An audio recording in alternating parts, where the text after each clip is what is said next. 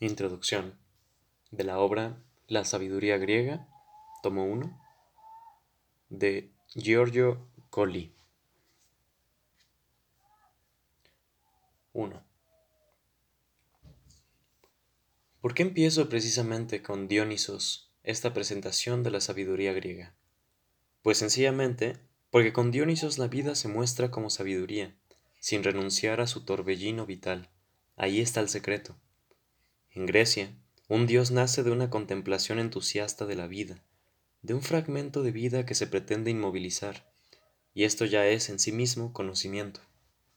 Pero Dionisos nace de una contemplación de la vida entera en su inmensa amplitud. Pues bien, ¿cómo es posible abarcar toda la vida en una visión de conjunto? Esa es precisamente la presunción más arrogante del conocimiento. Si se vive, es que se está dentro de una determinada vida, pero pretender situarse dentro de toda la vida en su conjunto es exactamente lo que provoca el nacimiento de Dionisos como el dios de donde brota la sabiduría. En términos más bien moderados, Dionisos es el dios de la contradicción, de todas las contradicciones. Así lo demuestran sus mitos y sus cultos, o mejor dicho, de todo lo que manifestándose en palabras se expresa en términos contradictorios. Dionisos es lo imposible, lo absurdo, que se convierte en realidad con su mera presencia. Dionisos es vida y muerte, alegría y tristeza, éxtasis y congoja, benevolencia y crueldad, cazador y presa, toro y cordero, macho y hembra, deseo y deshacimiento, juego y violencia. Pero todo ello en el momento, en la interioridad de un cazador que se lanza inmisericorde y en la fragilidad de una presa que se desangra hasta morir, todo como una vivencia única e, e, e, indivisible, sin antes ni después, con una plenitud alocada en los dos extremos.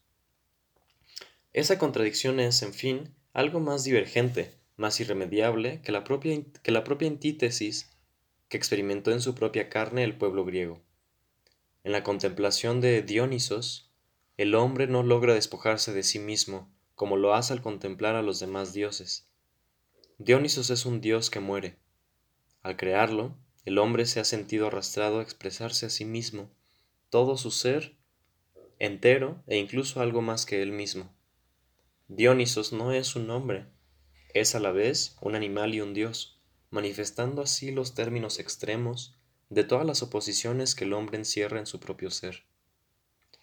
Aquí precisamente radica el origen más oscuro de la sabiduría, la presunción del conocimiento que se manifiesta en esa avidez por sacarle el jugo a la vida, a la vida entera con todas sus consecuencias, el extremismo y la simultaneidad de la contradicción. Todo apunta a la totalidad, a la experiencia inarrable de la totalidad. Dionisos es, por consiguiente, un impulso insondable, el elemento acu acueo sin fronteras. El torrente de vida que se precipita en cascada de roca en roca, el vértigo del, vuelo y el desgarrón de la caída. Es lo inexaurible a través de la fragmentación, lo que vive en cada una de las laceraciones del cuerpo sutil del agua cuando se estrella contra las incisivas rocas del abismo. Este puñado de reflexiones generales que no pasan de ser simples sugerencias, tendrán que recibir el refrendo de una pertinente documentación. Una adecuada base documental no puede consistir, obviamente, en la mera reseña de testimonios sobre Dionisos, sino, ante todo, en la búsqueda de referencias en las que la oposición dionisiaca revele con el mayor detalle posible y sus intermedios especulativos su matriz sapiencial.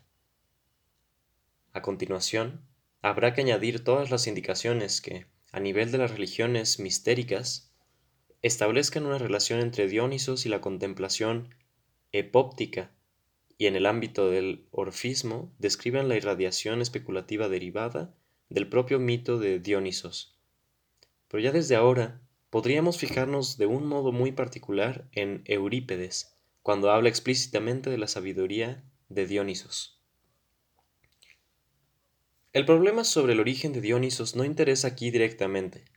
Según Heródoto, procedía de Egipto, pero la investigación moderna lo sitúa más bien en Tracia, aunque sin excluir su posible proveniencia de Lidia o de Frigia. En lo que todos están de acuerdo es en considerarlo importado del exterior, aunque posteriormente llegó a penetrar en el mismo corazón de Grecia, primero en Tebas y por fin incluso en Atenas.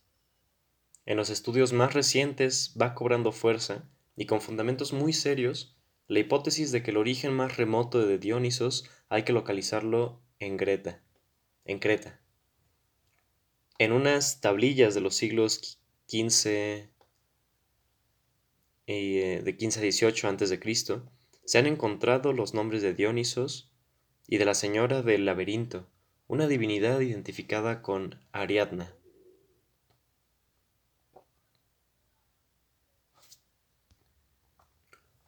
Unos cuantos siglos más tarde, Homero cuenta que en la isla de Día, Artemis mató a Ariadna por acusación de Dionisos. Por consiguiente, Ariadna, igual que Dionisos, es una divinidad que muere, y Homero, que solo menciona a Dionisos en cuatro ocasiones, ya lo vincula a Creta y Ariadna. También cuenta Homero que el que se había llevado de Creta Ariadna había sido Teseo, y que la actuación de Dionisos parecía fruto de una despiadada venganza que el dios lleva a cabo sirviéndose de una diosa, como matará a Orfeo valiéndose de las mujeres de Tracia. Lo que encontramos en Homero parece ser el esquema de un arcaico y desabrido mitos cretense, totalmente distinto de su versión posterior, mucho más suavizada, según la cual es precisamente Dionisos el que recoge a Ariadna, abandonada por Teseo. la, designación de Ariadna como señora del laberinto sugiere la localización cretense del mito primitivo. Por otra parte, el personaje del Minotauro y su vinculación intrínseca con el laberinto recuerdan de un modo sorprendente muchas de las figuraciones con las que se ha identificado a Dionisos. Pero tanto, pero tanto el mito como el laberinto poseen una simbología demasiado seductora como para hacernos ilusiones sobre la posibilidad de evitar una interpretación basada en pura fantasía. Cierto que hay un ambiente mítico y personajes también míticos, Ariadna y Dionisos, Minotauro, Pasifae en todo su esplendor y el toro sagrado, Dédalo, el artista, máscara de Apolo en este encuadramiento arcaico, que construye Ariadna un lugar destinado a la danza sacra, y el héroe Teseo. Pero la primitiva acción del mito ha quedado olvidada y no tenemos textos suficientemente antiguos para aventurar una reconstrucción. Se adivinan las grandes líneas, que sugieren de la manera más descarnada el tema de la contradicción de Dionisos y que probablemente son las más adecuadas, aunque no sea más que como pura indicación, para prefigurar el significado más profundo del dios. Por lo demás, a través de la documentación más segura sobre la resonancia dionisíaca en Eleusis, considerando la mediación arcádica, y en la poesía órfica vuelven una y otra vez las referencias a un origen cretense. La crueldad y la violencia en el ataque de celos y en la venganza son características de Dionisos. Pero, a pesar de que esos rasgos disminuyen progresivamente, lo que persiste con la tenacidad más obstinada es el tema del animal Dios. animal Dios, animal guion Dios, indicación central de su naturaleza, y su proximidad a ciertas divinidades femeninas que aparecen en primer plano, como la señora del laberinto y Demeter, o el tema del apareamiento bestial, verdadero gozne del Arretón. Pero la revelación de Dionisos como cifra arquetípica de la sabiduría no se produce exclusivamente en su más recóndito significado. También en las manifestaciones de su culto se pueden detectar, y aquí directamente, ciertos caracteres que sólo se justifican en una perspectiva de conocimiento, como evocación o como logro. Pero lo más curioso es que la documentación de esos caracteres se encuentra precisamente donde no cabría esperar que se dieran las condiciones generales para poder hablar del conocimiento, es decir, en el culto orgiástico de Dionisos, porque en realidad, si la orgía consistiera exclusivamente en un desencadenamiento animal de los instintos, nada parecería más lejano del conocimiento que ese mismo impulso. Pero la orgía también es danza, música, juego, alucinación, estado contemplativo, transfiguración artística, control de una emoción desbordada. Este aspecto particular del trance orgiástico ya lo había intuido Nietzsche, cuando solo unilateralmente y en concreto, en la primera fase de su especulación sobre Dionisos, cuando afirmaba que lo dionisiaco es un instinto estético. Pero si buscamos una característica más genérica, que reúne en la propia orgía todos los aspectos de oposición al torbellino incontrolado del impulso vital, encontraremos que, en el culmen de la excitación, más aún, como, como consecuencia última y transfigurada de su más agudo desenfreno, se produce una ruptura contemplativa, artística, visionaria, una especie de separación de índole cognoscitiva, el salir o estar fuera de sí, o sea, el éxtasis. En el sentido más literal del término, libera un excedente de conocimiento. En otras palabras, el éxtasis no es el objetivo final de la orgía dionisiaca, sino solo el instrumento de una liberación cognoscitiva. Una vez rota su individualidad, el poseído por Dionisos ve aquello que los iniciados son incapaces de percibir.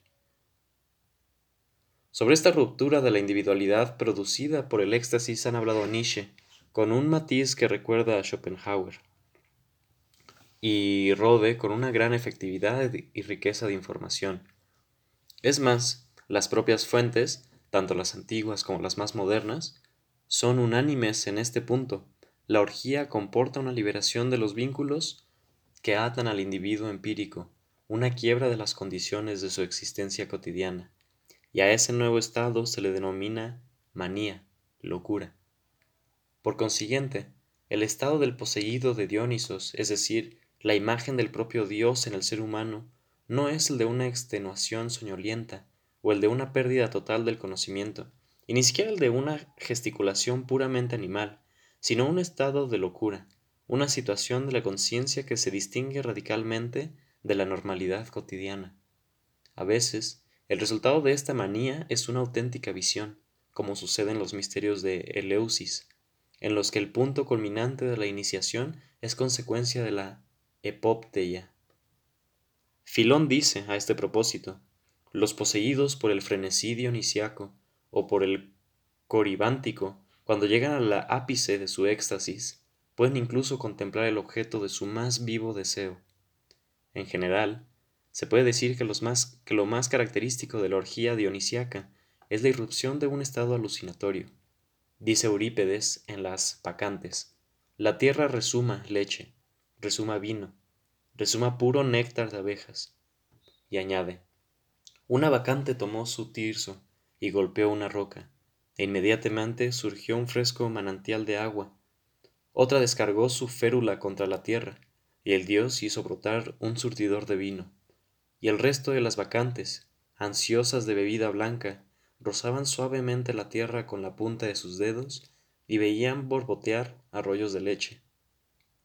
Por lo demás, el resultado cognoscitivo no pertenece solo a la esfera del capricho visionario, como sería de rigor en la escenificación del mito.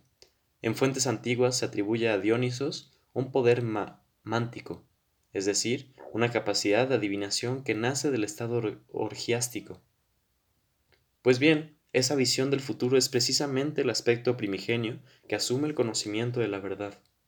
Esa ruptura cognoscitiva llega a su exaltación suprema en una especie de ruptura vital que da paso a lo que constituye, probablemente, una contradicción más sustancial de Dionisos. En efecto, cuando el impulso de apropiación y de expansión de voluntad de potencia y voluntad de vida se desata al máximo, cuando la tensión inaudita del salto hacia la plenitud alcanza su, culminación en el éxtasis, todo se transforma y se vuelca en un desprecio de la vida, que expresa la contradicción más radical, la suprema ruptura.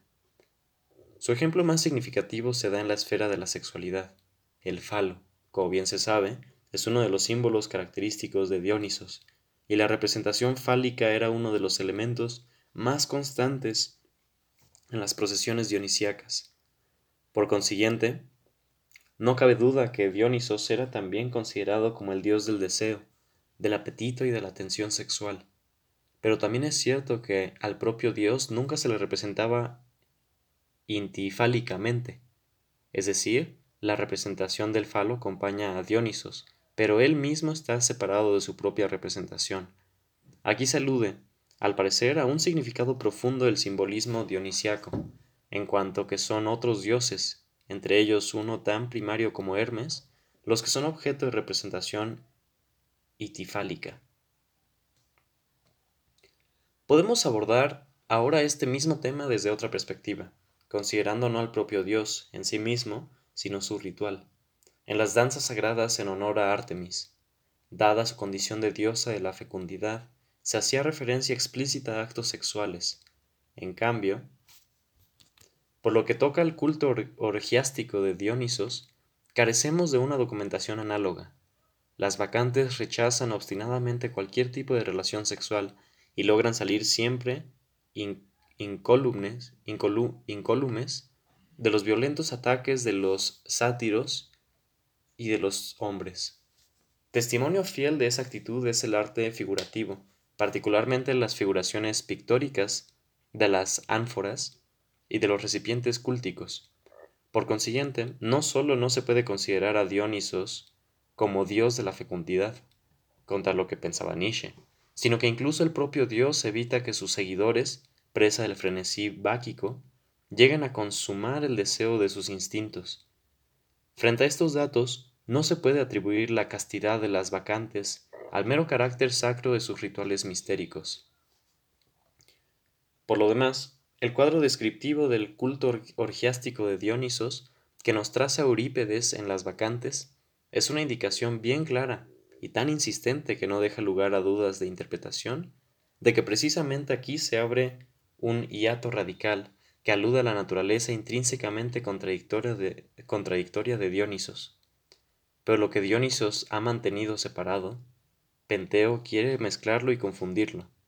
Por eso, Acusa a las vacantes de lujuria desenfrenada, pero la cólera del dios lo aniquila, en castigo por su atrevimiento impío y mentiroso. Las calumnias de, de Penteo son buena prueba de su irreligiosidad, y para los espectadores de la tragedia eso tenía que resultar evidente, porque conocían muy bien la naturaleza de Dionisos. El culto dionisiaco tiene ese matriz particular, matiz particular, como el de Artemis, podía tener una estructura diametralmente contraria. Esta separación del ámbito de la sexualidad que ocurre precisamente cuando la vehemencia instintiva llega a su, culmen, en la ruptura del éxtasis, ese desdén, ese disgusto agresivo provocado por el frenesí dionisiaco, se puede considerar también como una repentina y desgarradora intuición pesimista sobre la vida. Esta experiencia producirá una serie de ondas concéntricas. La repercusión que en el Dionisos órfico se manifestará en mitos agobiantes y en prácticas de vida ascética, divergen sus manifestaciones distanciándose de la que aquí en el culto orgiástico se revela como violencia en la furia homicida, de las vacantes contra cualquier tipo de agresión por parte del macho. Pero en el momento del éxtasis, el elemento sexual no es más que un mero componente, y por lo general, las contradicciones de Dioniso se difuminan y se funden en un goce simultáneo de los contrarios.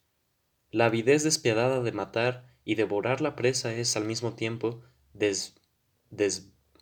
desválida ternura. Dulce en las montañas cuando cae a tierra, sediento de sangre, ansioso de degustar carne fresca.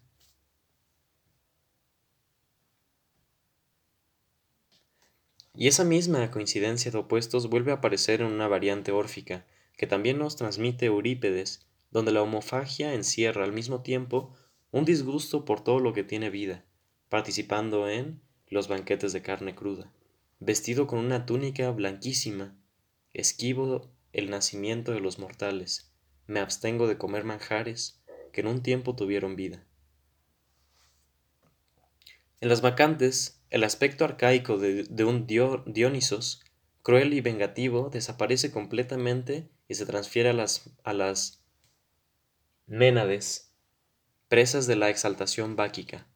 Según Eurípedes, Dionisos se presenta como extranjero de formas femeninas y exhalando perfume de los rubios rizos de su cabellera, o, en expresión de Esquilo, como un jovencito afeminado.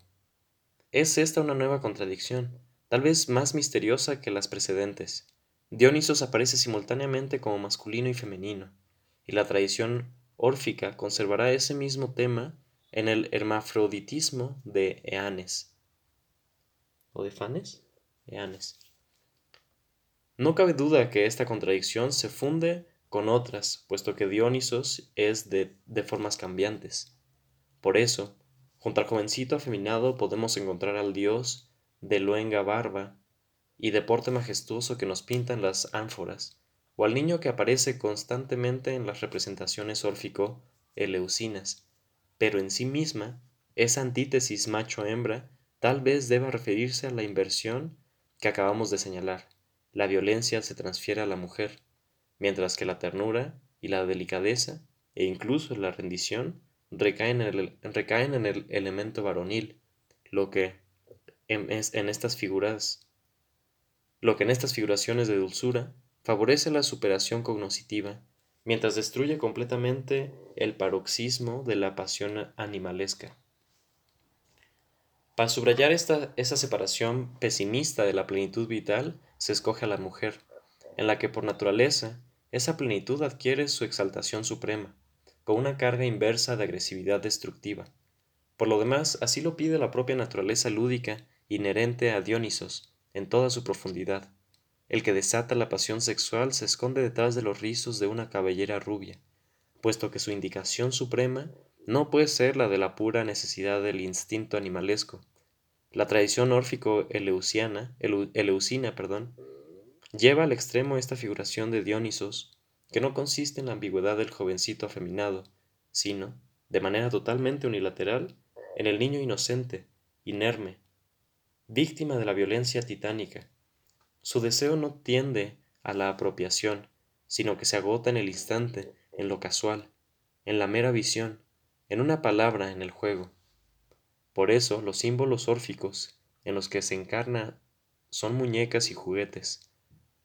Sin embargo, en el culto orgiástico, la ambigüedad de Dionisos es de una radicalidad absoluta, sin limitarse exclusivamente a la esfera sexual. Dionisos, mientras juega, mata, con rostro de mujer, ríe y al mismo tiempo destruye. Ven, Baco, y al cazador de vacantes tú, con cara sonriente, échale un lazo mortal, porque irrumpió en el tropel de las Ménades. 2. Apolo es el dios de la sabiduría, de modo explícito y pacífico.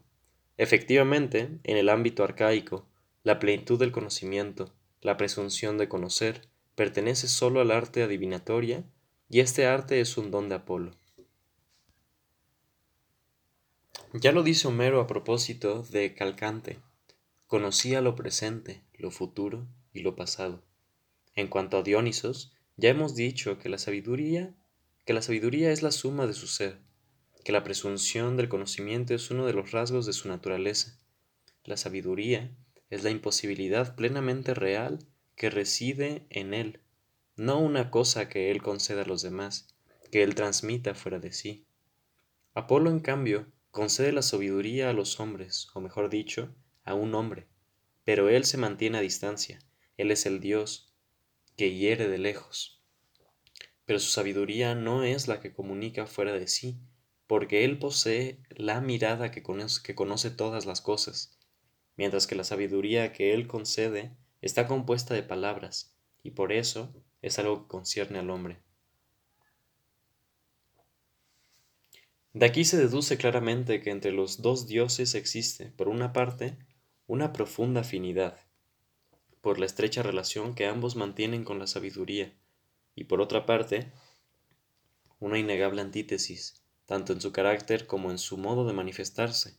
Los intérpretes que, en época moderna, han entendido el carácter excepcional de la contribución simbólica de cada uno de estos dos dioses, insisten más bien en la antítesis y tratan de explicar las numerosas convergencias entre ambos por medio de la hipótesis de sucesivas fases religiosas. El punto de partida común a estas interpretaciones consiste en suponer que Dionisos es un dios reciente. La irrupción de su culto debió de provocar una profunda conmoción en la sociedad griega, que habría sido restablecida en su prístino equilibrio y al mismo tiempo dominada por el culto a Apolo, aunque a través de una armonización y asunción de elementos dionisiacos.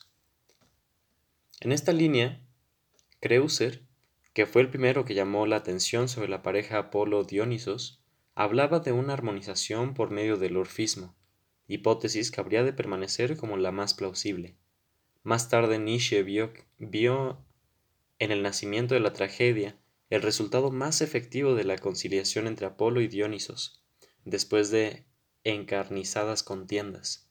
Siguió la teoría de Rode, que hizo coincidir la entrada de Dionisos en Delfos, es decir, el presunto establecimiento de la paz entre Apolo y Dionisos, con la transformación de la mántica apolínea, hasta entonces pacífica y sobriamente adivinatoria, en mántica extática, o sea, revestida de tintes dionisiacos.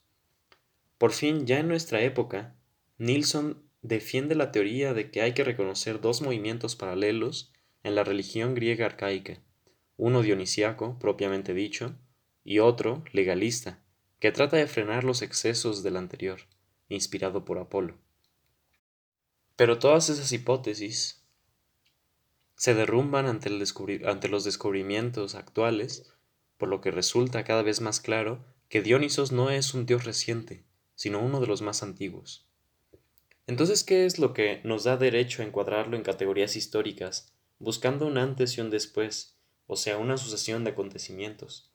Por tanto, más que en una conmoción dionisiaca que habría tenido lugar en torno al siglo, al siglo VII, habrá que pensar ahora, con referencia al culto de Dionisos, en una lentísima dulcificación de su crudeza originaria, que incluso después de haber mantenido durante diez siglos unos perfiles tan desdibujados como los del áspero mito cretense, todavía conserva la violencia desenfrenada de las vacantes de Eurípedes. Por consiguiente, la convergencia entre los dos dioses no se remonta a un episodio concreto, a un acontecimiento histórico, a un acto de, de concordia, sino que está enraizada en su propia naturaleza, el tema de la contradicción simultánea, que ya hemos abordado antes a propósito de Dionisos, parece presentarse otra vez en forma mucho más aguda, cuando vemos que, en dos fragmentos del siglo V, se enuncia la perfecta identificación entre Apolo y Dionisos, con intercambio de nombres y atributos.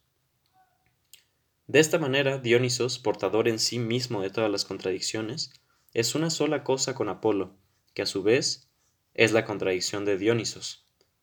Pero donde más se pone de manifiesto la identidad de naturaleza entre los dos dioses es en el famoso pasaje del Fedro de Platón sobre la manía. Dionisos incita a los hombres a la demencia, y él mismo es un verdadero demente. Apolo suscita la locura en el adivino, pero él se queda lejos. Por otra parte, la manía, en sentido eminente, es la mántica, y al menos, según Platón, el dios de la manía es sobre todo Apolo. Pero como ya hemos visto, la manía está en íntima relación con la sabiduría. Es, por así decir, una señal, un anuncio de la sabiduría. Presa de la locura, la vacante recibe en sí misma Dionisos, suma de la sabiduría. Y el adivino recibe de Apolo una palabra que no comprende y que pronuncia con una boca de mente, pero que se interpretará como sabiduría. La manía es la sabiduría vista desde el exterior, en su manifestación primaria en su primera aparición como visión, danza, contacto, sonido que solo se percibe, aunque aún no llega a escucharse. Eso es lo que se puede decir en cuanto a la identidad de, naturaleza. En cuanto, a los, en cuanto a la antítesis entre los dos dioses, bastará por el momento, después de todo lo dicho sobre Dionisos, indicar los rasgos más salientes de la figura de Apolo y de su actuación. También en Apolo se descubre un carácter de contradicción, que aunque no tan universal como en Dionisos, no deja de tener rasgos propios bien delimitados. Ese carácter contradictorio se muestra en sus dos atributos dominantes, el arco y la lira. Aquí precisamente radica la duplicidad propia de Apolo, el rostro benévolo y entusiasta, frente a su presencia terrible y devastadora. Por un lado, el arte, la música persuasiva, la apariencia benéfica, la, la imagen de una belleza de ensueño, en una palabra, todo ese mundo de ilusión que según Nietzsche se asocia de manera intrínseca al significado del término apolíneo.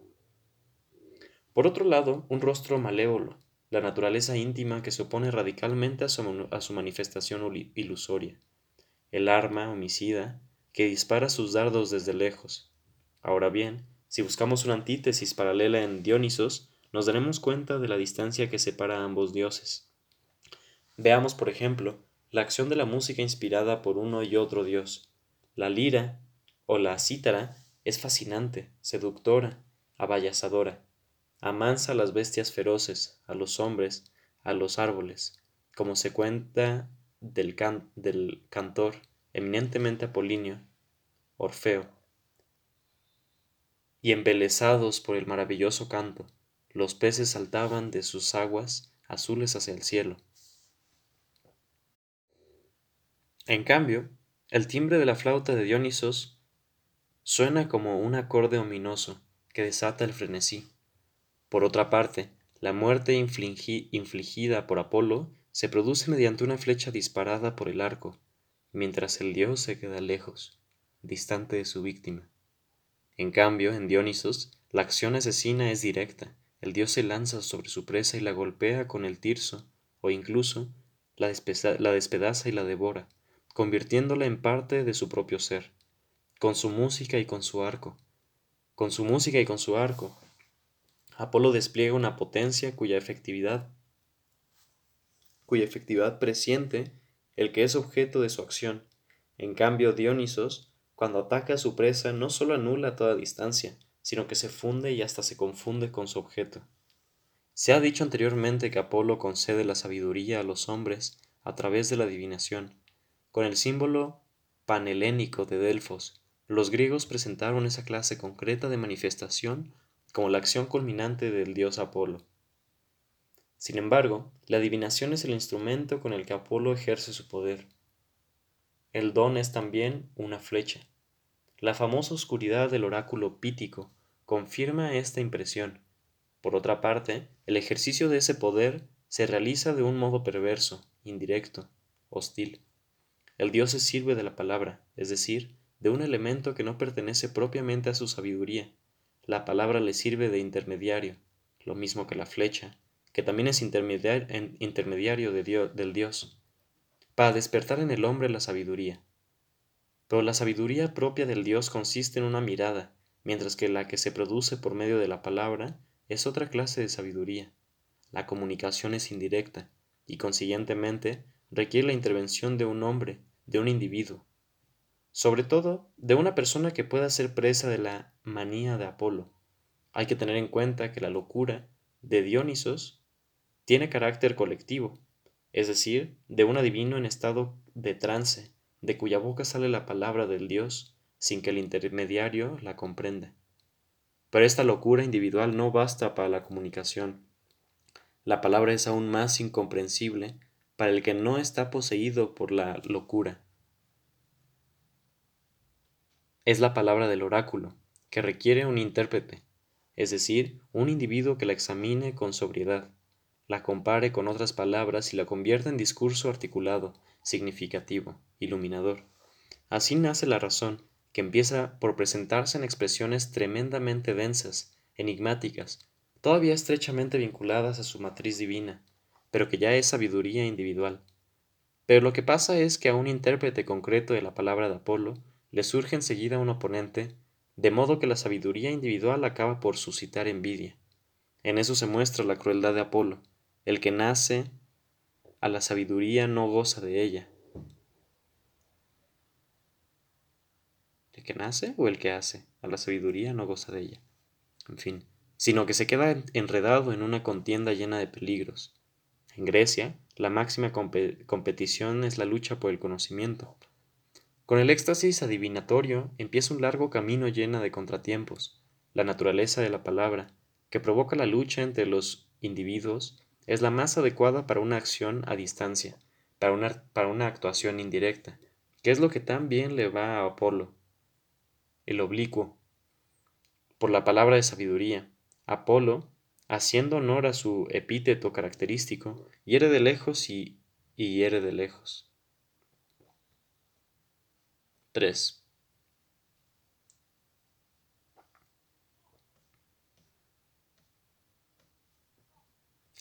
No cabe duda que la celebración de los misterios de Eleusis, uno de los momentos cumbre de la vida griega, que tenía lugar todos los años hacia finales de verano, era una fiesta del conocimiento. Así lo demuestran los testimonios más antiguos, a pesar de que los modernos, a excepción de algunas tímidas indicaciones en sentido contrario, sean más bien reacios a reconocerlo. Y la razón es la de siempre. Si se trata de conocimiento, tiene que ser de conocimiento místico. Pero el conocimiento místico no existe, y aun en el caso de que existiera, sería algo muy confuso y en consecuencia absolutamente incompatible con la claridad y la moderación griega. Y sin embargo, un verso del siglo VII a.C. dice, Dichoso el que ha visto estas cosas. Pero los intérpretes, convencidos de que sólo se ve lo que todos pueden ver, objetan que esta expresión hacía referencia a los objetos sagrados, a las imágenes de los dioses, a las representaciones simbólicas que aparecían en el ritual de Eleusis. Sin embargo, esa interpretación no parece tan aceptable, si escuchamos esta precisión de Píndaro. Dichoso el que entra en el seno de la tierra después de haber visto estas cosas. Ese conoce el fin de la vida y también conoce el principio que le dio Zeus. Realmente, parece difícil imaginar, aunque es cierto que los poetas exageran, que la contemplación de la mera imagen de una diosa pueda proporcionar un gran número de iniciados el conocimiento del principio y del fin de la vida. Sin embargo, ensanchando un poco el horizonte, no habría que olvidar que el uso abstracto del pronombre demostrativo para expresar el objeto del conocimiento pertenece al estilo propio de las grandes corrientes del misticismo especulativo. Baste pensar en el lenguaje de las Upanishads, porque precisamente la paradoja gramatical alude a esa perturbadora inmediatez de lo que está inconcebiblemente alejado de los sentidos pero sin salir de Grecia, tanto en la época de la sabiduría como en la de la filosofía, resulta fácil verificar la frecuencia con la que el acto del conocimiento supremo recibe el nombre de ver o de visión. Por otra parte, en los escritos de Platón, cuando el filósofo llega a descubrir la experiencia cognoscitiva de las ideas, se puede documentar el uso de una terminología eleusina, de modo que hasta se puede sugerir la hipótesis de que la invención de la teoría de las ideas obedeció a un intento de divulgación literaria de los misterios de Eleusis, en el que se prevenía cualquier acusación, acusación de, de impiedad, evitando toda referencia a los contenidos místicos de la iniciación. Y en Aristóteles, que ciertamente no es el más místico de los filósofos, se confirma esta idea, esta, se confirma esta misma idea, y en términos bien explícitos, en uno de sus fragmentos se lee el conocimiento noético se lee que el conocimiento noético se debe, se debe relacionar con la visión eleusiana, eleusina. Perdón.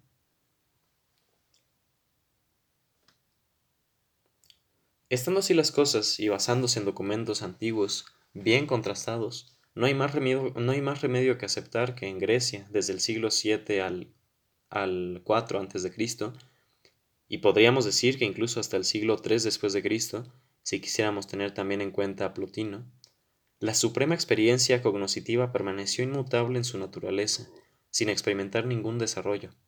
Naturalmente, la experiencia colectiva de Eleusis no fue igual a la experiencia individual de Parménides y sus sucesores, pero el tipo de conocimiento, tal vez para nosotros irrecuperable, permaneció esencialmente unitario, prescindiendo ahora de esta perspectiva tan universal que, en el curso de la presente edición, se verá documentada con la búsqueda de las resonancias eleusinas durante todo el periodo de la sabiduría griega, quiero dejar aquí constancia de que la existencia histórica de un momento tan, tan culminante en el ámbito contemplativo, como fue la celebración de los misterios de Eleusis, presupone un considerable fondo religioso que le haya hecho posible. Ahora bien, el Dios que está detrás de Eleusis, el que se festeja en Eleusis, el que, el que manifiesta su poder en Eleusis, es precisamente Dionisos. Esta tesis, tan debatida y rebatida en época reciente, cobra ahora nuevo vigor. Aquí en concreto será apoyada por la multitud de textos traducidos y por las respectivas notas explicativas. La cuestión está relacionada con las mutuas implicaciones entre misterios eleusinos y orfismo, cuya confluencia, aunque no se pueda captar en su verificación histórica, está suficientemente avalada por la infinidad de signos manifiestos que nos suministran las fuentes. incluso por indicaciones de tipo externo, se puede decir que la tendencia de Eleusis, ya desde época muy antigua, a exportar su ritual a determinadas ciudades periféricas, favoreció dicha confluencia. Pero aún queda por resolver el problema del destinatario de ese conocimiento. Los investigadores parecen inclinarse a favor de una multitud más bien amplia, pero hay razones de peso para dudar esa identificación. Es cierto que las celebraciones de Eleusis estaban abiertas tanto a hombres como a mujeres, sin distinción de clases, en un primer momento solo a los atenienses y más tarde, gradualmente, a todos los griegos. Quedaban excluidos los bárbaros, al menos hasta la época de Alejandro Magno. Y también es cierto que, al menos a partir del siglo IV a.C., se admitía incluso a los esclavos. Sin embargo, no hay que olvidar que se trataba precisamente de una iniciación, o sea, de un ritual complejo, cuya finalidad consistía exclusivamente en introducir, por medio de etapas sucesivas, en una experiencia de carácter excepcional. Por consiguiente, la tarea, asignada a las familias sacras de los eumólpidas y de los, y de los éricos, que dirigían la celebración de los misterios, consistía fundamentalmente en una selección. La iniciación en sentido amplio se realizaba en dos tiempos, en un intervalo de seis meses, los misterios introductorios, que se celebraban en primavera en la ciudad de Agra, y los misterios centrales. Aparte de esas referencias, las fuentes enumeran toda una serie de condiciones que debían cumplir los iniciados, instrucciones rituales, abstinencia de, de determinados alimentos, diversas clases de purificaciones, ayunos, etc. Todas estas son normas puramente exteriores, transmitidas por la tradición, que por supuesto no excluyen otras pruebas en las que se ponía en juego la capacidad especulativa. El acceso al períbolo, el recinto sacro, de Eleusis estaba prohibido a los no iniciados, bajo penas severísimas. Se llegaba por fin a la etapa definitiva de los misterios, el estado de visión, epópteia, al que no se podía acceder más que al año de haber sido iniciado en los misterios centrales. Las fuentes no dan detalles sobre los requisitos que debía cumplir el aspirante a la epópteia, pero es lógico suponer que, para llegar al culmen de un proceso que tienen todos los visos de una auténtica selección, el número de los elegidos tendría que ser más bien escaso. La, gran afluencia de participantes en la celebración mistérica de Eleusis seguía desde el exterior los ritos de los visionarios epópticos. Por lo demás, como confirmación de la tesis sobre un procedimiento rigurosamente selectivo, tenemos el precepto fundamental que presidía el desarrollo de la celebración eleusina, el secreto absoluto, proclamado enfáticamente por el Humno ad Demeter, y que permaneció inviolado durante un milenio, hasta las revelaciones, por cierto, malévolas y fragmentarias, de los escritores cristianos. Si toda la población de Atenas hubiera tenido la posibilidad de alcanzar la epópteya, con respecto a quién, con respecto a quién se habría debido mantener el secreto, y si los iniciados en los misterios de Eleusis hubieran sido realmente una multitud, ¿cómo habría sido posible evitar durante tantos siglos cualquier clase de divulgación? Hay que mencionar aquí la sugerencia de ciertos expertos en la civilización griega, que consideran el ritual de los misterios de Eleusis como una representación, como un drama místico que escenificaba con toda su viveza y de forma prevalentemente múnica la historia sagrada de Demeter y de Core. La sugerencia es aceptable, si se limita a la fase preparatoria del ritual, dejando aparte la del rito, es decir, el estado epóptico.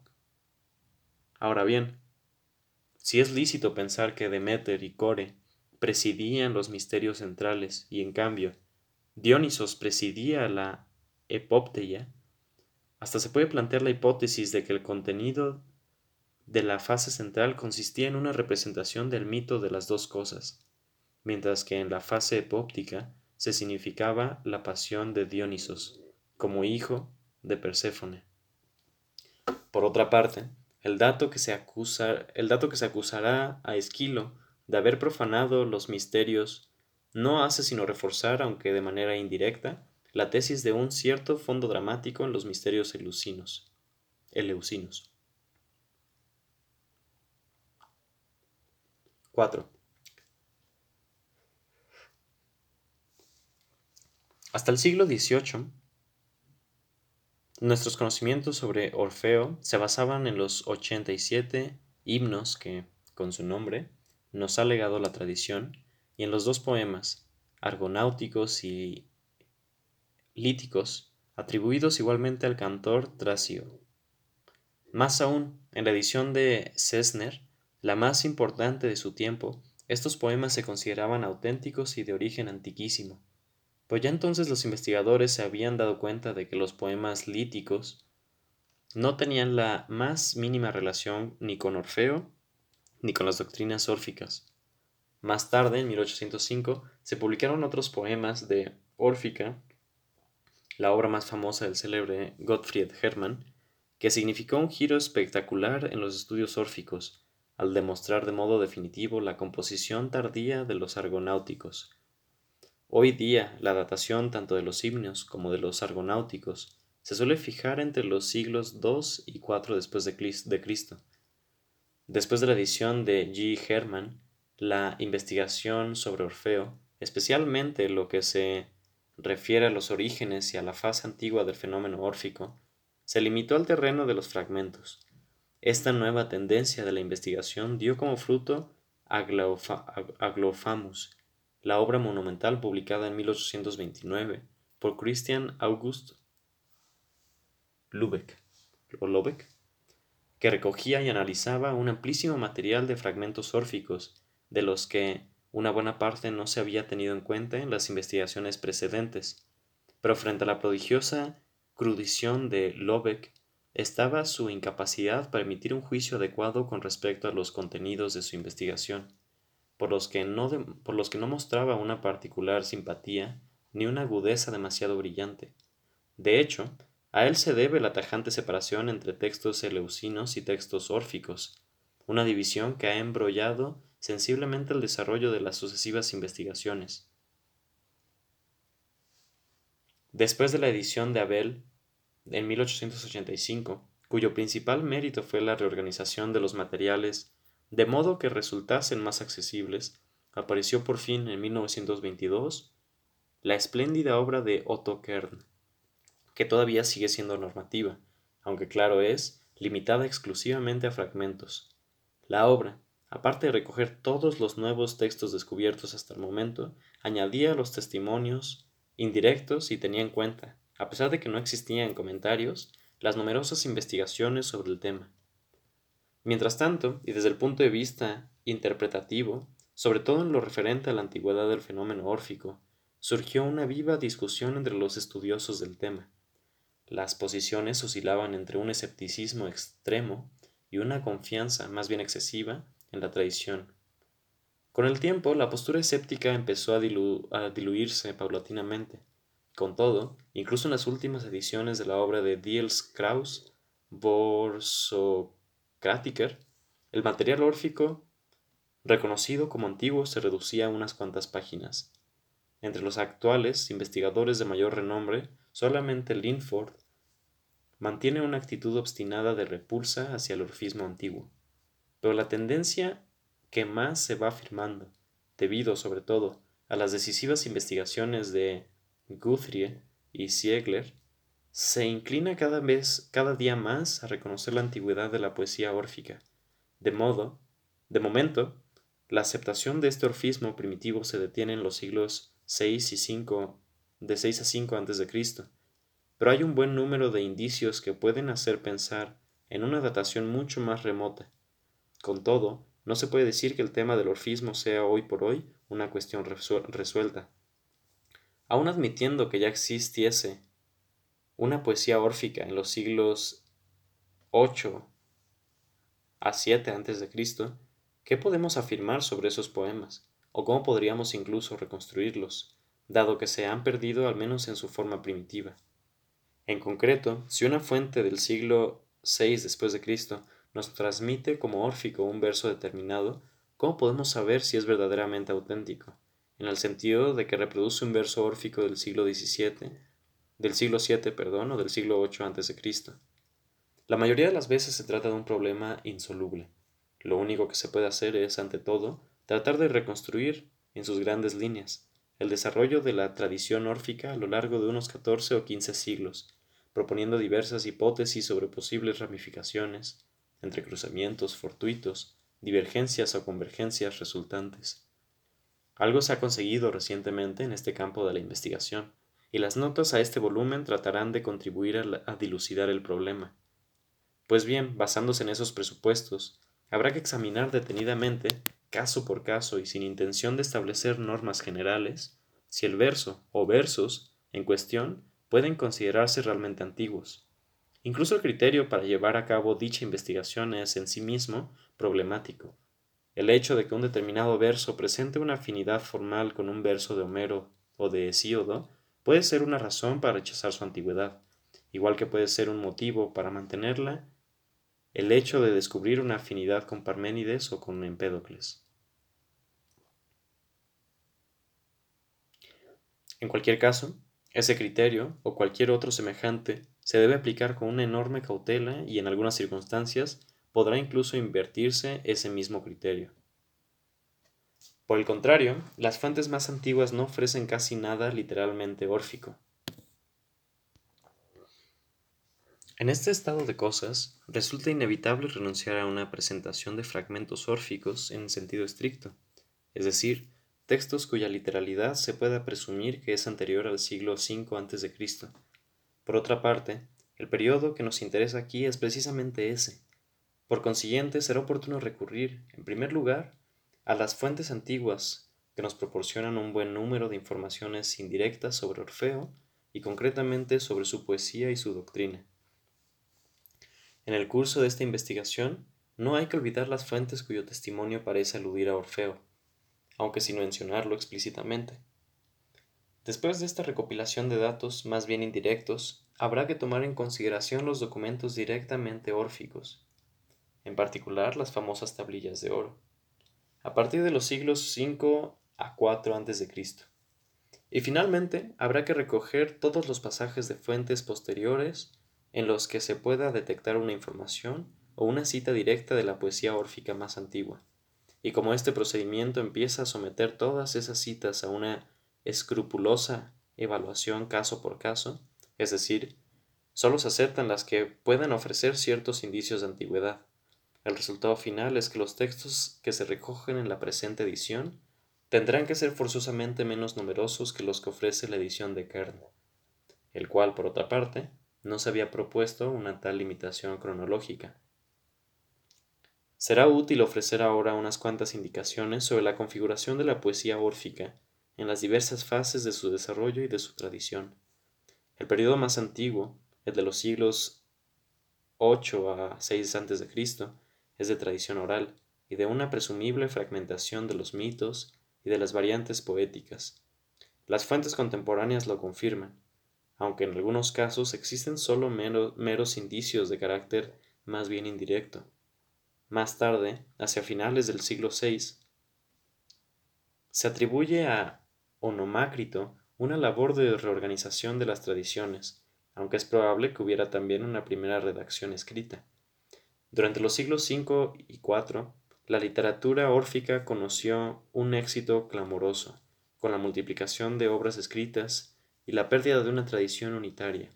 lo que explica en parte el hecho de que las fuentes contemporáneas no conserven casi ninguna cita directa. Simultáneamente, se puede observar en el ámbito del orfismo una considerable regresión especulativa y moral.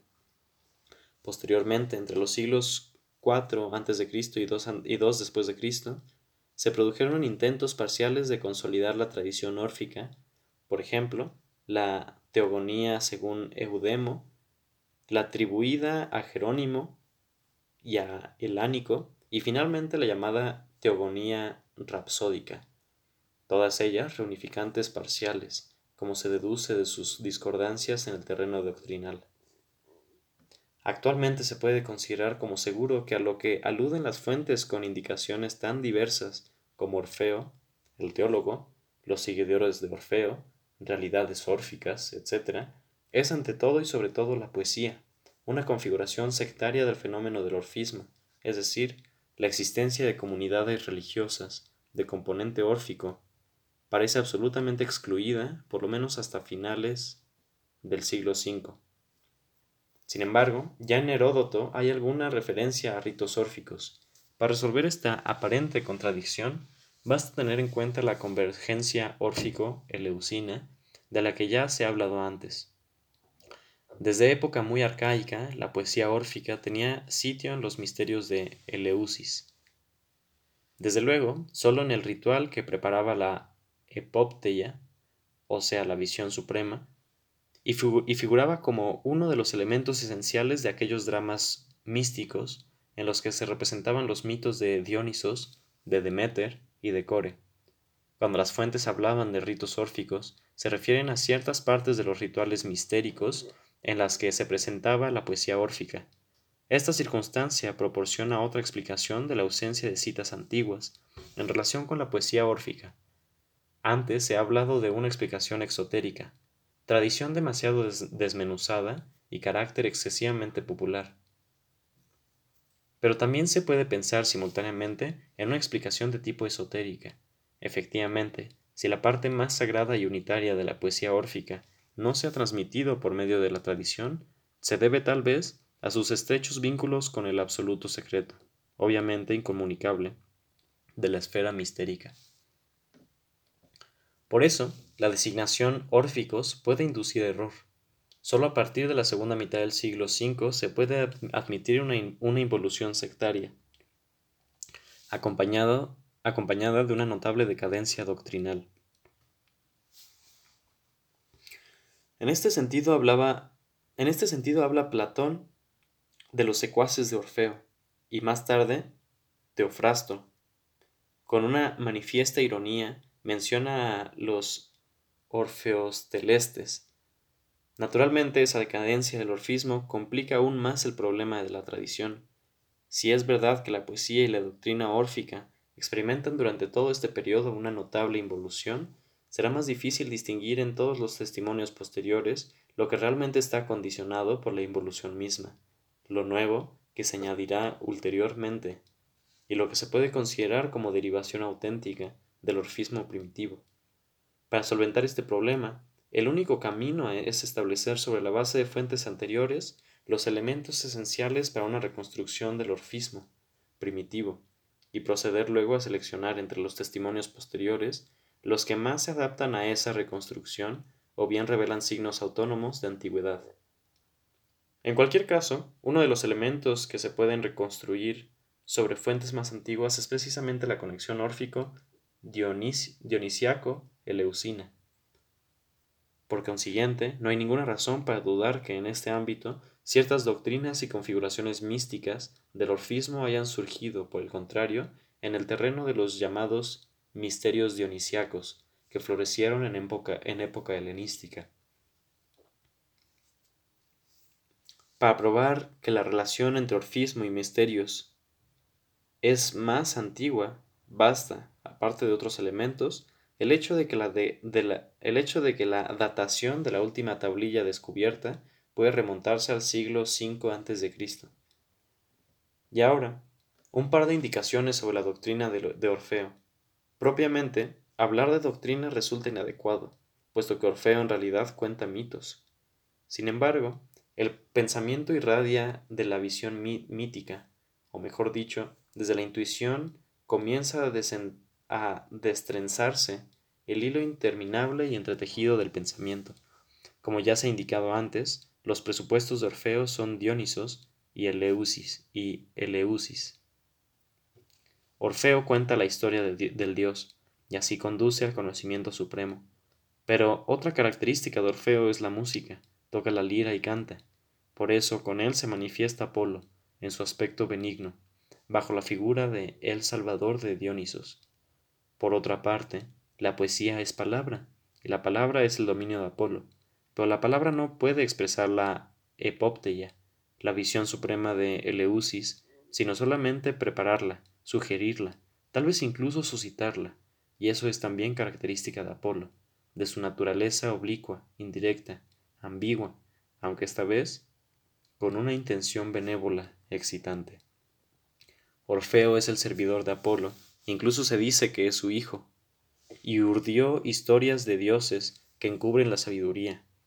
En cuanto a los dioses primitivos, ¿habrá que interpretarlos como los principios del mundo? Parecería que no, aunque no sea más que por el hecho de que no sabemos quiénes fueron los primeros dioses, según Orfeo. En una tradición tan compleja como la órfica, unas veces es un dios y otras otro, el que se presenta como el más antiguo. Y aunque no debemos fiarnos demasiado de los neoplatónicos, tal vez no carezca de fundamento, en forma diferente, lo que afirma Damasio cuando habla de los dos primeros principios de la teogonía órfica, junto al que es anterior a los otros dos y que se ha transmitido en secreto. Pero si el uso ritual de la poesía órfica consiste en una preparación del éxtasis mistérico, a través de representaciones sacras, su origen, en cambio, parece obedecer a los postulados de una perspectiva contraria. En realidad, e-, es el éxtasis y su concomitante estado de locura el que hace surgir la poesía de Orfeo, y es precisamente aquí donde se muestra toda su profundidad y donde cobra su máximo relieve la vinculación entre Dionisos y Apolo.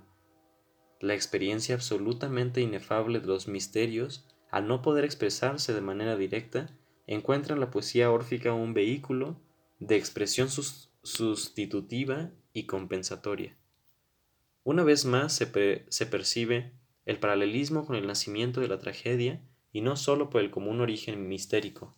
Desde el punto de vista formal, la poesía órfica es completamente distinta de la tragedia, aunque algunos textos poéticos aparecen bajo una forma dramática. Los mitos de, los mitos de Orfeo tienen su lugar en las representaciones seleucinas, pero solo como narración poética, acompañada de una acción puramente mímica. Sin embargo, existe otra vinculación entre los dos fenómenos.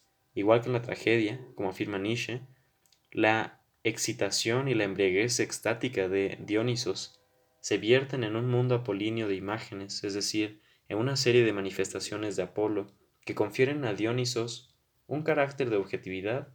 Así también es la poesía órfica Así también en la poesía órfica podemos encontrar una relación análoga entre contenido dionisiaco y forma apolínea.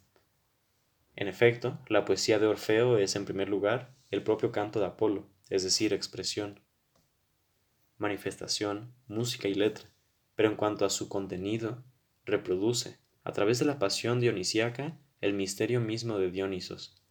Es más, hay que decir que en el caso de la poesía órfica, la referencia a Apolo y a Dionisos viene incuestionablemente impuesta por las propias fuentes antiguas, sin que sea el fruto de una interpretación, mientras que no se puede decir lo mismo a propósito de la tragedia, por lo menos en lo tocante a Apolo. El propio Orfeo es la figura mítica inventada por los griegos para dar rostro a la gran contradicción, a la incesiva paradoja de la polaridad y de la unidad entre los dos dioses, ya Esquilo contaba como Orfeo, el seguidor de Dionisos, fue despedazado por las iras del dios, en venganza porque el poeta había preferido a Apolo. Por su parte, Nietzsche se fija únicamente en la polaridad entre Apolo y Dionisos, mientras ignora su unidad. A lo más que llega es hablar de una descarga de lo dionisiaco sobre lo apolíneo, de una conciliación, de una convergencia entre Apolo y Dionisos, y Rode participa de esa interpretación. Por lo demás, en este punto, Nietzsche se inspira también de Kreuser, que ya había hablado de una antítesis entre los dos dioses, de un culto reciente y áspero de, de Dionisos, que se habría ido suavizando mediante una conciliación con Apolo, solo que, como ya se ha indicado antes, Creuser hablaba con mayor verosimilitud de una convergencia por medio del orfismo. Pero Orfeo no es el que establece la paz entre Apolo y Dionisos. Expresa, sí, su convergencia, pero a la vez es la víctima despedazada por la lucha cruel entre los dos dioses. No obstante, Nietzsche logró intuir la naturaleza ilusoria de Apolo, y de hecho, la poesía órfica incluyó el tema de la apariencia en muchos de sus mitos. Pero lo que cuenta Orfeo no debe interpretarse reductivamente como magia del arte, o como fantasía de imágenes engañosas, y ni siquiera como un consuelo frente a las angustias de la vida. La naturaleza apolínea de Orfeo es del carácter más sapiencial. Por consiguiente, no solo de, surge no sólo de una antítesis, sino también de un estrecho vínculo con Dionisos. Las apariencias que encontramos en la narración de Orfeo no son una pura ilusión, ni creación de un mundo ficticio, contrapuesto al mundo real, sino que son precisamente expresión de ese mundo de la realidad, es decir, del mundo divino. Es más, el mundo de los dioses forma ya parte de la expresión. Lo que se trata de expresar es el elemento divino en su propia inefabilidad, o sea, el éxtasis, el éxtasis mistérico. Pero entre la forma de la expresión y su contenido no hay ningún abismo insalvable sino una verdadera continuidad, una resonancia que proporciona a la narración poética y a sus personajes una extraordinaria carga vital, porque de hecho, esa expresión, aunque sea pura apariencia, transmite lo que era realmente la naturaleza divina primitiva y al expresarla la conserva. Por tanto, mantiene la continuidad y mediante un cambio de formas cognoscitivas sustituye esa naturaleza por otra, de índole, de índole aparente. Ese cambio se manifiesta en el recuerdo, y precisamente es Nemocine, la angustia, la augusta diosa del orfismo, la que extrae del pozo de la visión mistérica y mientras apunta hacia el pasado, conduce por medio de la poesía. No en vano es la madre de las musas. Conduce por medio de la poesía a la experiencia iniciática, de donde brotan las imágenes de los dioses como un reflejo que sustituye, en la memoria a esa experiencia una vez que ha transcurrido. Este tipo de divinización del recuerdo, por el que el tiempo solo produce exaltación si se rebobina el hilo de la historia, es un dato metafísico decisivo, y eso no solo por su consecuencia pesimística y antihistórica, sino sobre todo por la indicación de un lugar absoluto, el principio del tiempo, separado de cualquier otra experiencia. Pues bien, solo podremos recuperar durante nuestra vida precisamente ese principio único y aislado de todos los demás, de todo lo demás, si logramos romper la individualización, si logramos romper la individuación. Y Nemocine es la que nos capacita para esa empresa. De este modo, la trascendencia de Orfeo es al mismo tiempo inmanencia, su pesimismo es también su un optimismo, con tal de que sigamos la inspiración dionisiaca. Pero esa extrema complejidad, esa profunda turbulencia, solo aparece de vez en cuando en los mitos órficos. Sus únicas manifestaciones son aquí una figura simbólica, allí una imagen alusiva. Por lo general, los mitos solo ofrecen una apariencia, una visión superficial. Su naturaleza apolínea trata de ocultar sus auténticos contenidos y construir, como si fuera perfectamente autónomo, un, mundo de, un mundo de, apariencias. Lo único que sugiere el verdadero fondo que se oculta detrás de la superficie es la multiforme denominación de los dioses, sus nombres, más que su figura o sus historias. Sobre todo, los nombres de los dioses más importantes y más antiguos. Es el caso de Fanes, divinidad suprema inventada por la poesía órfica, un dios simultáneamente masculino y femenino, recuérdese lo dicho sobre la naturaleza de Dionisos, que, como indica su propio nombre, aparece, se manifiesta y se muestra en toda la gloria de su magnífico esplendor. Veas este pequeño fragmento. Pero en lo profundo se partieron el abismo matutino y el éter sin viento, mientras agitaba Fanes. Por consiguiente, Fanes es el dios de la manifestación, en general, pero de una manifestación ambigua, por un lado, como la única realidad posible, que goza de todo su esplendor y de su visibilidad en cuanto forma de una existencia absoluta. Por otro lado, como figura que expresa y manifiesta una realidad que no es pura apariencia, el nacimiento, con otra forma, con un violento sobresalto, de una realidad del abismo. Y este es también el caso del Dios primordial, el tiempo, del que, según la llamada teogonía rapsódica, nacen todos los demás dioses. Aquí, lo sorprendente no es tanto el nombre, otros poetas ajenas al ciclo órfico también conocen a este dios. Aquí lo sorprendente no es tanto el nombre, cuanto la posición absolutamente dominante que se concede al tiempo. Si uno se para a considerar lo que los filósofos de todas las épocas han dicho y pensado sobre el tiempo, si se reflexiona sobre la importancia del tiempo en nuestra concepción del mundo que nos rodea, ¿quién puede evitar un cierto apuro al encontrarse con el tiempo frente a frente, a frente en figura de un dios, es decir, de una figura que no parece corresponder a la imponente seriedad de un concepto filosófico, y lo que es más, en compañía tan inadecuada, o sea, en labios de un místico tan enajenado como, como Orfeo. Pero sea como sea, este dios órfico tiene un aspecto bastante más abstracto que los principios del mundo inventados por aquellos sabios que vivieron después de Orfeo. Y otra vez, frente a esa figuración del tiempo, se nos presenta la misma ambigüedad. El dios es lo más apto, precisamente por su naturaleza, no por una alusión simbólica. El dios es lo más apto para mostrar el fundamento, el origen del mundo que nos rodea y paralelamente el principio universal que de él dimana y que penetra nuestra existencia, pero también es la indicación más invadente de la naturaleza ilusoria de este mundo. Pues bien, Nemocine nos enseña que lo que tenemos que recuperar es precisamente el origen de todos nuestros recuerdos, ese punto en el que todavía no ha comenzado el tiempo. Y esa exactamente es la enseñanza mistérica, el camino que hay que remontar para llegar al tiempo sin tiempo, la sucesión de generaciones de dioses y de hombres, la suma de los mitos de Orfeo, no son más que juegos de apariencias. La sospecha de que Orfeo fuera también filósofo se confirma en un pasaje de otra teogonía órfica, la atribuida a Jerónimo y Elánico, en la que, a propósito de los primeros principios, se lee se llamaba tiempo, que no envejecía. Con él iba asociada Ananke, idéntica por naturaleza a Adrastea, incorpórea y con los brazos extendidos sobre todo el mundo, hasta poder tocar sus últimos confines.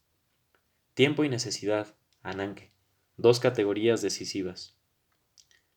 En un contexto como este, la sabiduría más antigua puede hasta volverse en una filosofía extremadamente moderna. En realidad, el punto de arranque de las representaciones sensibles, o sea, el principio, puede pretender con razón denominarse tiempo, igual que el punto de arranque de las representaciones abstractas, es decir, su principio. Puede pretender con la misma razón denominarse necesidad. ¿Y quién podría negar que las representaciones abstractas están íntimamente asociadas con las sensibles? Pero volviendo a Orfeo, si la necesidad, es decir, Ananke, también es un principio de la apariencia. ¿Qué diosa se le contrapone más allá de la apariencia en el culto mistérico? Tal vez la suerte, el hado, es decir, tique, tiché. Es cierto que no faltan algunas huellas. En este sentido, pero son demasiado tenues para postular un principio órfico del hado.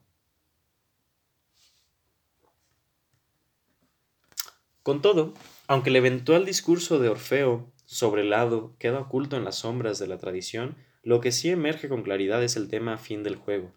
Esto ocurre en el tema fundamental de la poesía órfica, el mito de Dionisos y principalmente en las figuraciones de Dionisos como niño.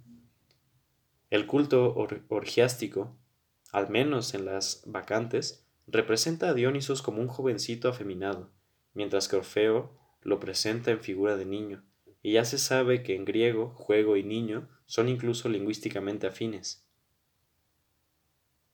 Pues bien, en la poesía órfica, los principales atributos de Dionisos, los verdaderos símbolos de su culto y de su misterio, son precisamente juguetes, Por otra parte, hay muchas indicaciones sobre Dionisos que nos lo presentan en oposición antitética a las formas y a la reglamentación del mundo circundante.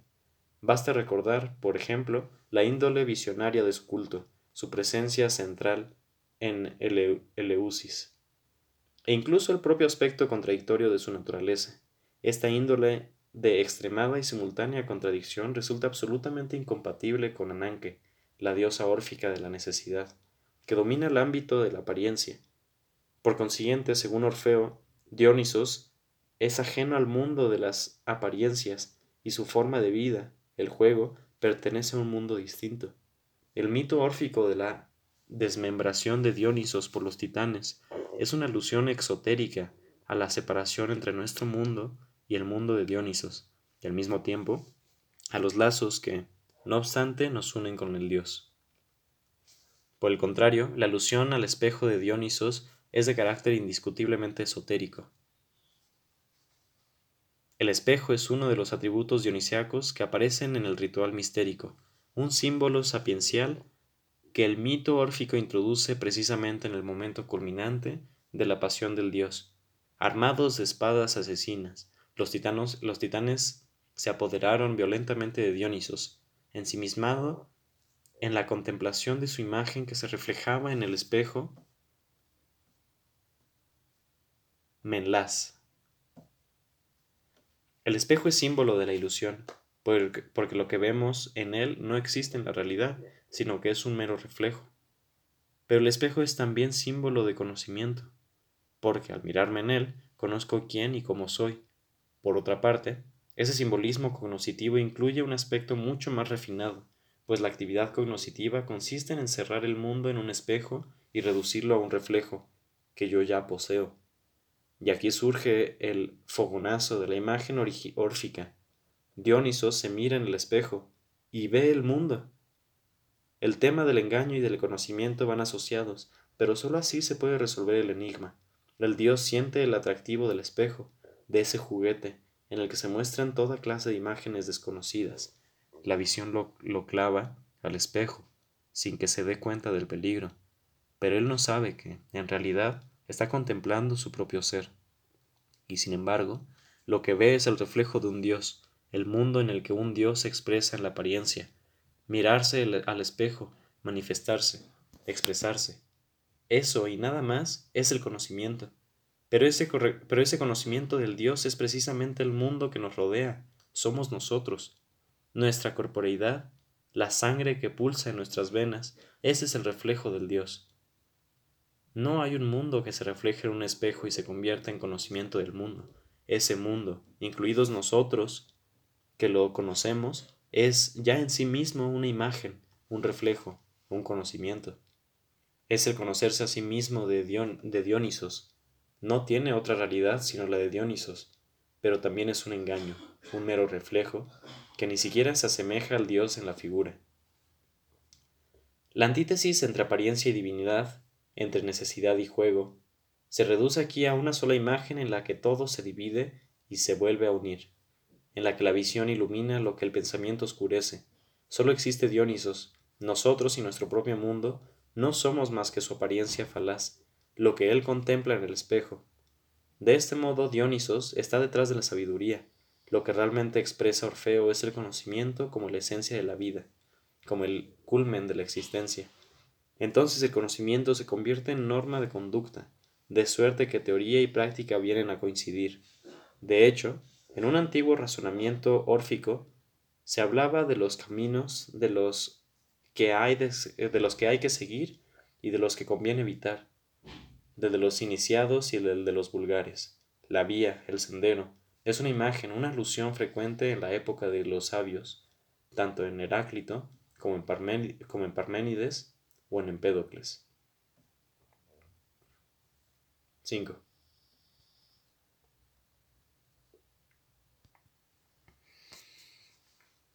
Museo es otro de los nombres asociados con la leyenda. A partir del siglo V a.C., las fuentes lo presentan por lo general en compañía de Orfeo, sin que sea fácil separar o caracterizar claramente las dos figuras. El nombre de Orfeo se menciona directamente en las fuentes más antiguas y entre los dos destaca como el personaje dominante, aunque solo sea por el hecho de haber dado nombre al conjunto de la tradición. Naturalmente a uno se le ocurre considerar a Museo como una figura complementaria, inventada posteriormente con el fin de ampliar el cuadro, el, cuadro mítico. Sí, además, se observa que desde el momento en que Orfeo y Museo aparecen juntos, al primero se le atribuyen rasgos dionisíacos, mientras que el otro adquiere más bien caracteres apolíneos, se podría pensar incluso que el motivo de esa duplicidad de personajes está sin duda en la intención, tal vez unida a la reorganización llevada a cabo por Onomácrito, de simplificar una tradición poética tan embrollada en la que la polaridad entre Apolo y Dionisos se entremezclaba con su unidad. Pero esa hipótesis, por muy seductora que parezca, resulta absolutamente inaceptable. En primer lugar, porque hay algunos textos, no muy antiguos, es verdad, pero sí del todo fehacientes, que vinculan de manera expresa a Museo con el ámbito dionisiaco, y en, el y en segundo lugar, dato a mi parecer decisivo, porque dos de los indicios más importantes en favor de una indiscutible antigüedad de la poesía órfica están relacionados precisamente con el nombre de museo. Aparte de esos indicios hay una serie, más bien corta, de fragmentos poéticos atribuidos a museo por la tradición, pero ni de esos textos ni de los dos indicios de antigüedad que se han mencionado hace un momento se puede deducir una caracterización poética o doctrinal. En realidad se trata de versos o testimonios vagamente relacionados con el orfismo. Por otra parte, la pareja Orfeo-Museo continúa en estrecha vinculación hasta los testimonios tardíos. Ambos son de estripe divina. De Museo se dice en algunos textos que es hijo de Selene, y están unidos por lazos de parentesco, o por la relación maestro-discípulo. El único rasgo que la tradición anterior al siglo V a.C. parece atribuir de manera preeminente, preeminente a Museo es su carácter de adivino. Hasta se ha dicho que Onomácrito habría compuesto una redacción de los oráculos de Museo. Pues bien, esa cualidad es obviamente apolínea, y cuanto que alude a la primera presentación de Apolo en el ámbito de la sabiduría individual, en paralelismo con el aspecto por lo general apolíneo de la expresión de Orfeo. Me remito a lo expuesto con anterioridad sobre el mismo tema. Por lo demás, no cabe duda que la configuración arcaica de museo viene a confirmar la posición de Apolo como ámbito de la sabiduría manifestada en la palabra. Sin embargo, tampoco falta una cierta vinculación de museo con la esfera dionisiaca. Ahora bien, esa conexión es aquí mucho menos directa va que el ámbito con el que museo entra en relación más estrecha es propiamente el mundo de los misterios.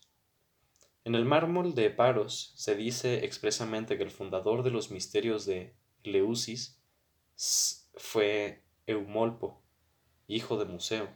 Hay otros testimonios que lo confirman, mientras que algunos textos hablaban de una relación entre Museo y los misterios de Flia.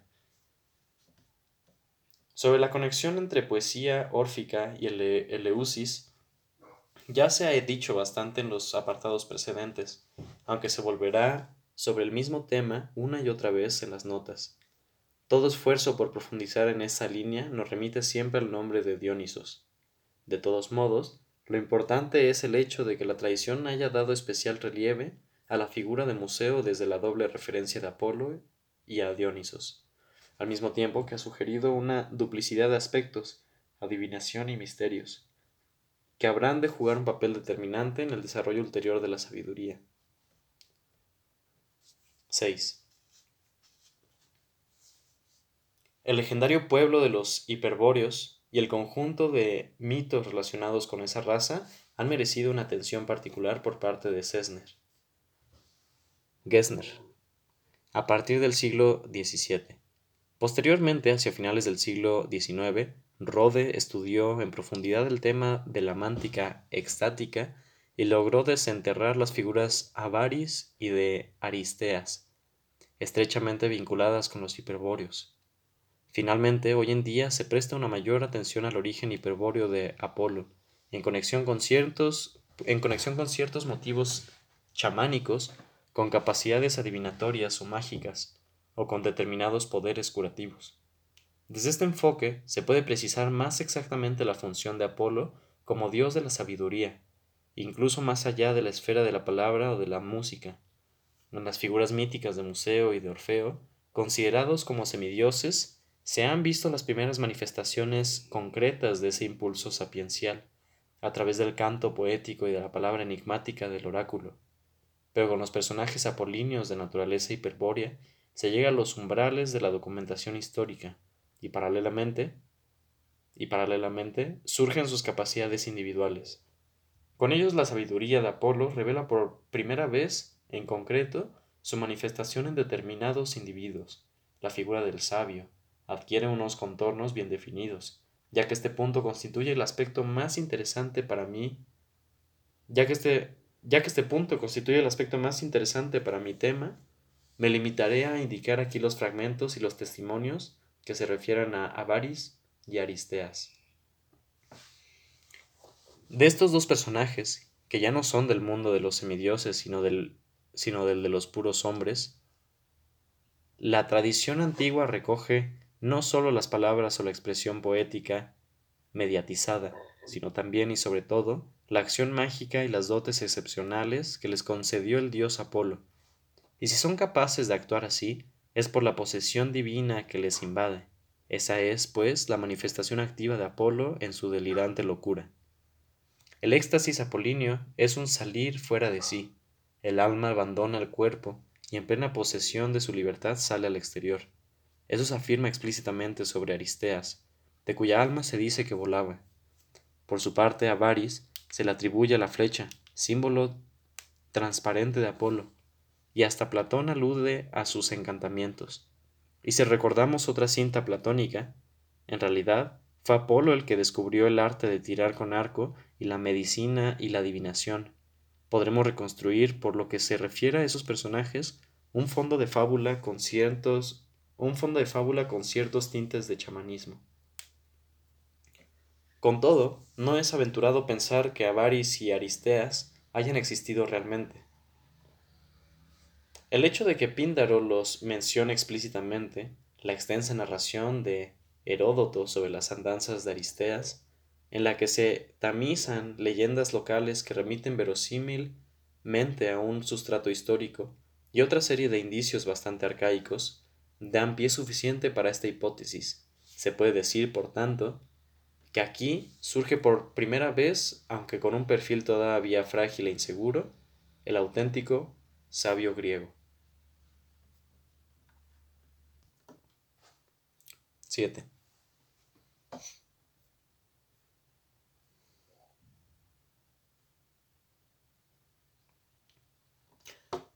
Pero la aparición de la flecha, como símbolo sapiencial, va acompañada de una herida sangrante. Así es la cruel actuación de Apolo. Restringida a la esfera de la palabra, la sabiduría aparece como desafío del dios.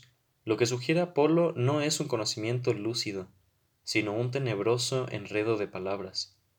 Allí anida la sabiduría, pero el que se aventura a alargar la mano debe deshacer el ovillo, a costa de la vida. Así es como Apolo ejerce su poder, enredando a, los mejor dotados para el arte del conocimiento. Es más, ese poder de Apolo se ejerce estimulando a la lucha. Aquel enredo de palabras es ahora objeto de competición. El ansia de sobresalir y de sobrepujar a todos en el conocimiento desencadena en el ser humano una competencia despiadada, en la que no hay perdón para el perdedor. Eso es el enigma, su presencia grave y solemne. Su sentido profundo ya están documentados en una época anterior al siglo V a.C. En primer lugar, en la leyenda tebana de la Esfinge, en la que la relación entre oráculo y enigma, los dos, obra de Apolo, sirve de fondo al mito trágico más desconcertante de Grecia.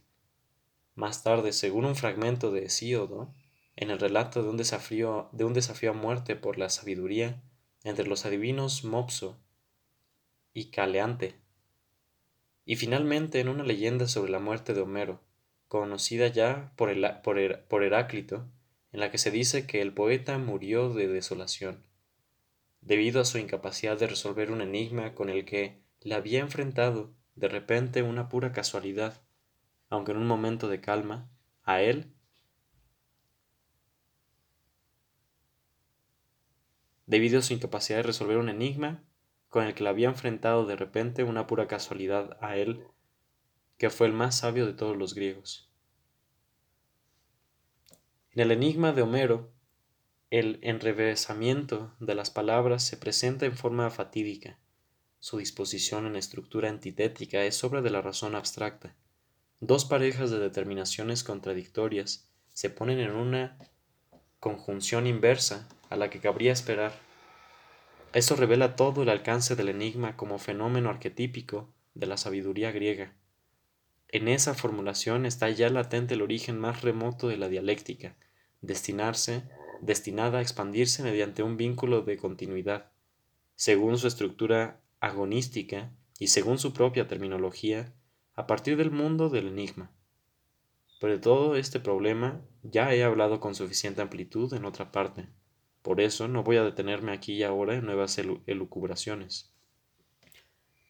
El que no resuelve el enigma cae en engaño, y sabio es el que no se deja engañar.